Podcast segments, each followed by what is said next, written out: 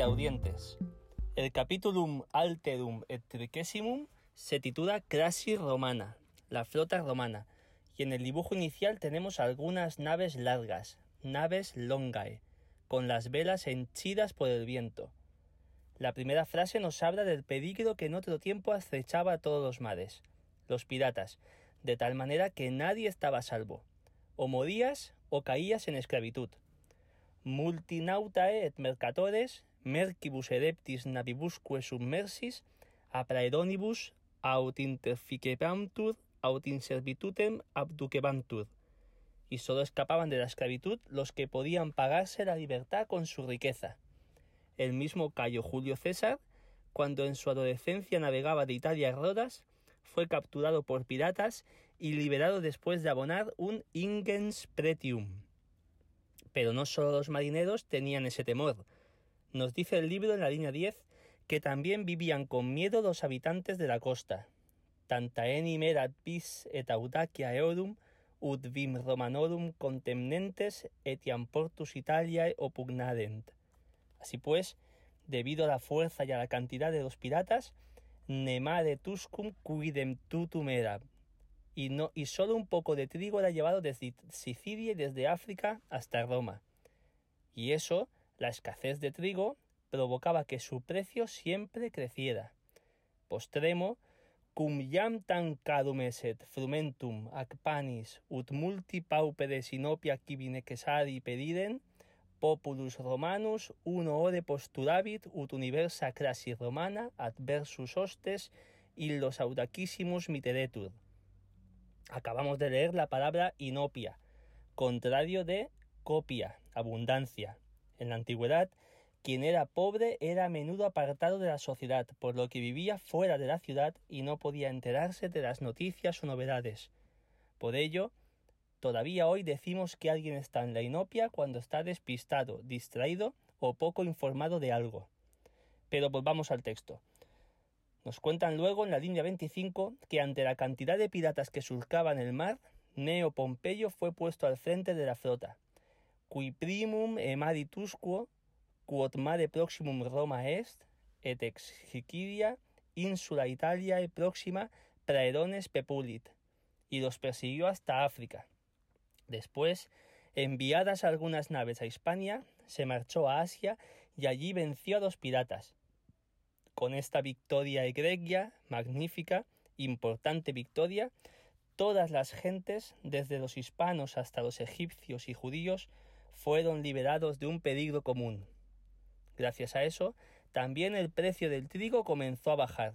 Victis enim praedonibus nauta el sinemetu per maria quae omnium gentium communia sunt navigabant. De repente, el precio del pan estaba baratísimo y obviamente el pueblo romano lo agradeció. Pompeium victorem cunctus populus romanus sumnis laudibus affecit. Leemos en la línea 40. Tenemos en la línea 42 una estructura impersonal seguida de una proposición completiva de ut con subjuntivo, lo que expresa un suceso. Ex eotempore raro fit ut navis praedonum in mare interno apparerat. Desde ese momento era extraño que una nave de piratas apareciera en el mar Mediterráneo, podríamos traducir, mar que los romanos llamaban, leemos algo más abajo, Mare Nostrum. Y eso era así porque los barcos romanos recorrían todos los mares y custodiaban las mercancías y la costa. Pero no todos los lugares estaban a salvo. Todavía quedaban algunos piratas, tan osados que ni las armas romanas los apartaban de su empeño. Y en este punto volvemos a Amici Nostri, es decir, Medo, Lidia, el timonel. Ellos creen que esos muy temerarios piratas persiguen su barco. Todo el mundo está asustado et sinautae omnibus vidibus remigan, reman, vento secundo adiuvante, magis magisque apropinquat. El timonel, mirando el cielo nuboso, desea que el viento se vuelva en contra. Y senim nautas suos tan válidos ese credit, ut nulla adia navi remis solis acta navem suam consequi posit.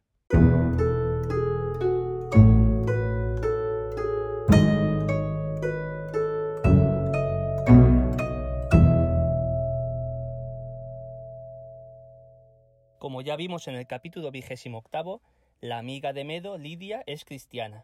El libro nos lo recuerda al inicio de la segunda sección, cuando la joven se arrodilla y ruega a Dios que les ayude rezando el Padre Nuestro. En el margen tenemos la cita de la Vulgata del libro de Mateo, capítulo 6, versículos 9, 10 y 13.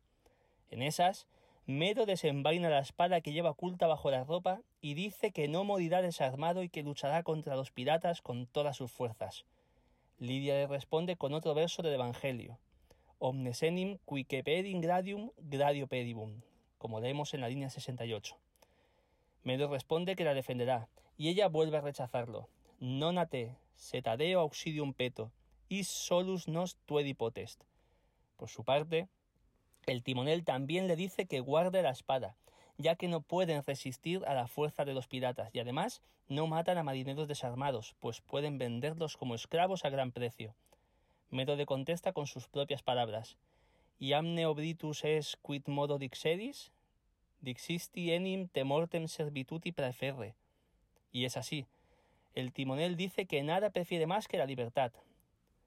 Quam obrem omnem pecuniam meam praedonimus davo, si libertate mi redent. Angratiam solam apris petam. Y dice que de ser necesario, les ofrecerá a los piratas diez mil sestercios. Para Medo, pues, no hay esperanza, ya que no tiene ese dinero ni amigos tan ricos. El comerciante añade que él sí tiene amigos ricos. Sed valde dubito num pecunia sua me redimere vedint. Leemos en la línea 98. Y tras eso, recuerda un par de versos sobre ese tema. Done quedis felix multos noverabis amicos. Tempora si fuerin nubila solus edis. Seguro que puedes entenderlos fácilmente. El timonel desconoce qué poeta los escribió, empleando, como ya ha aparecido en este capítulo, el perfecto de subjuntivo.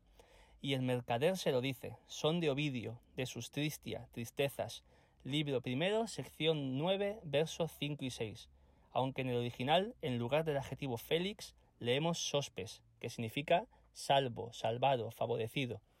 El comerciante recuerda entonces la fortuna adversa del poeta Ovidio, que apamici suis desertus erat. El timonel no está de acuerdo con esos versos, pues aunque es extraña la verdadera amistad y fidelidad, no todos los amigos son falsos y desleales. Y cita unas palabras del poeta Quinto Enio, que vivió entre los siglos tercero y segundo antes de Cristo. Amicus certus in reincerta cernitud. El buen amigo es quien no te abandona, sea favorable o adversa la fortuna. Y sus amigos, según nos cuenta, son así. Lo ayudaron con dinero o con otras cosas cuando fue necesario, igual que él mismo hizo con ellos. Ergo omnes mi gratis sunt pro beneficis. El mercader precisa. Aldiut es gratiam avere, adiut gratiam referre. Non omnes quitibi pro beneficis gratias agunt. Ipsi postea, si opus fuerit, gratiam tibi referent. Leemos en la línea 122. Y añade que es fácil dar las gracias por los favores, pero que es más difícil recordar esos favores. El timonel remata la sección diciendo, Setego ipse soleo amicis meis gratiam referre, nunquam beneficio vitus sum, semper pecuniam acceptam redidi. Nunca olvidé un favor, siempre devolví el dinero recibido.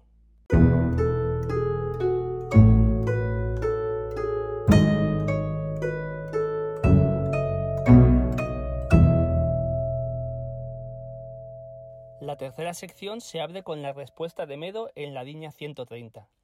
Así pues, le dice al timonel, eres mejor amigo que aquel a quien una vez rescaté de la esclavitud. El dueño del barco se sorprende de ese dinero que gastó con otros cuando no tenía para sí mismo, y Lidia se extraña de que no le haya contado nunca esa historia. Por ese motivo Medo comienza a relatársela. Cum homo liberatenis viverem, aquodam amico epistulam acepi, quail de imi nuntiavit se apiratis captumese, y le pedía que lo rescatara de la esclavitud pagando un gran precio. Medo no tenía dinero, así que lo pidió. Ergo vidum divite mari, qui mi nomen pecuniam mutuam dedit, aunque con una condición, debía devolvérselo todo pasado un año. El amigo fue finalmente liberado, pero Medo no vio ni un as. Die ad solvendum constituta, cum pecuniam debitam solvere non posem, homo ilde dives me incarquedem misit et adi quod diebus post servum venditit. Ya sabemos entonces cómo terminó siendo esclavo. Es un recuerdo doloroso, pues añora la patria en la que vivía libre entre ciudadanos libres. Utinam, ojalá, adicuando liber patriam videam. Sin embargo, los piratas que van al acecho hacen que ese deseo desaparezca. De la rabia, Medo quiere lanzar el anillo que le regaló a Lidia, aunque el timonel le explica que puede que ese mismo anillo le salve la vida. Después de todo, abadi atque audi cupidis un omnes piratae, dice en la línea 163. Medo mira el anillo y le pregunta si cree que estimarán su vida en tan poco.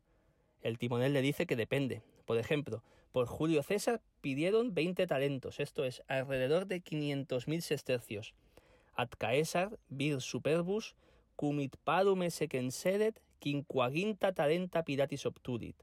Al mismo tiempo que les prometía un castigo, y en cuanto pudo, armó sus naves y mandó crucificar a los piratas capturados. Medo no pretende compararse con Julio César, pero le devuelve el anillo a Lidia para que sea ella la que se salve. Ultimam ille anulus vitam tuam servet. Ella le da las gracias con la fórmula clásica, gratias tibiago, y le pregunta cómo salvará su vida. It non curo nequenim mortem metuo, si te salvan ese esquío, responde él en la línea 186. ¿Cómo podrá ella corresponder a ese hecho? Y Medo, enamorado de pies a cabeza, contesta, Nil rogo, ni si ut me ames ita ut me amabas, hoc nil gratius mi fedi protest. Tras eso, Medo abraza y besa a Lidia. Mientras, el timonel se percata de algo. Otras naves siguen a los supuestos piratas, y ellos no tienen tantas. No temáis, les dice. Los marineros dejan de remar y saludan a las naves. Se trata de soldados. Lidia se alegra, pero Medo sigue asustado. Laetos sane quod vos estis, setego milites aeque timeo atque piratas. Es un fugitivo, y tiene miedo de que dos soldados lo devuelvan a Roma y lo echen a las bestias del anfiteatro. Hoc dominus mi minari solevat. Pero Lidia le devuelve la confianza. Esos soldados no saben quién es ni lo que ha hecho antes. Nadie les prohibirá regresar a su patria común. La flota de soldados se percata de que es un barco de mercancías, así que también empieza a alejarse hacia el oriente. En este punto dejamos a Medo y a Lidia. El deseo del libro, utinam salvin graeciam pervenian, omnia bonais optamus, es también el nuestro. Hasta el capítulo siguiente.